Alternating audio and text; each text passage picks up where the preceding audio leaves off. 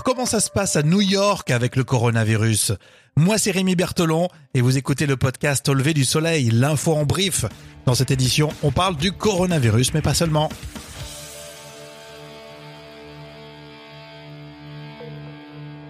Au lever du soleil avec Rémi. New York. Alors New York prend des mesures extraordinaires pour éviter la transmission du coronavirus. Il était un peu long à la détente, visiblement côté politique, mais la ville qui ne dort jamais doit prendre maintenant des somnifères et compter les moutons. Écoutez, Lloyd Laurie, il est correspondant France Inter à New York. Il a été invité par la chaîne de télévision Radio-Canada Info.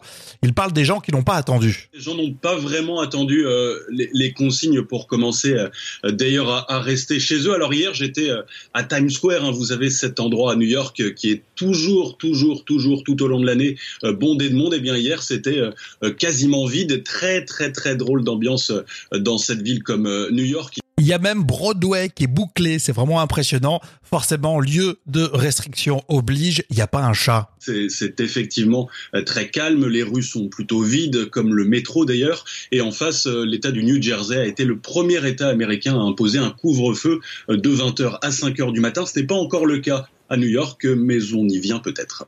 On sait aussi un peu plus sur les inquiétudes à New York. Je crois que la plus grande inquiétude concerne euh, bien sûr ce qui va se passer dans le système de santé euh, de cet État de New York. L'État-providence euh, ici n'existe pas. il y aura trop peu de lits. Malheureusement, ça on en est déjà sûr. Il y a environ 3000 lits en soins intensifs dans cet État de New York. On sait déjà euh, que ce sera trop peu. C'est pourquoi euh, Andrew Cuomo, d'ailleurs, a largement critiqué euh, Donald Trump d'en de, faire plus et appelé, effectivement, vous, vous en parliez, l'armée à la rescousse pour, pour pouvoir offrir plus de lits aux malades du coronavirus. Ah et c'est en replay sur Radio-Canada Info. Alors, on a appris ce mercredi après-midi que le président Donald Trump allait organiser l'envoi d'un navire hôpital à 1000 chambres et des salles d'opération à bord de ce navire hôpital. L'armée va assurer euh, la logistique. Et puis on a appris aussi aujourd'hui, ça a été publié dans le New York Times, que le coronavirus pourrait tuer jusqu'à 2 200 000 personnes aux États-Unis d'après une étude qui a été publiée dans le quotidien. Voilà pour euh, New York. Alors si vous êtes comme moi, vous n'êtes jamais allé à New York, hein, vous avez vu ça dans, Friends, la, série. Et je, je, voulais faire une parenthèse, mais Rachel, elle avait dit qu'il faisait un break. Hein. Ouais, c'est ça. Moi, je suis du côté du mec.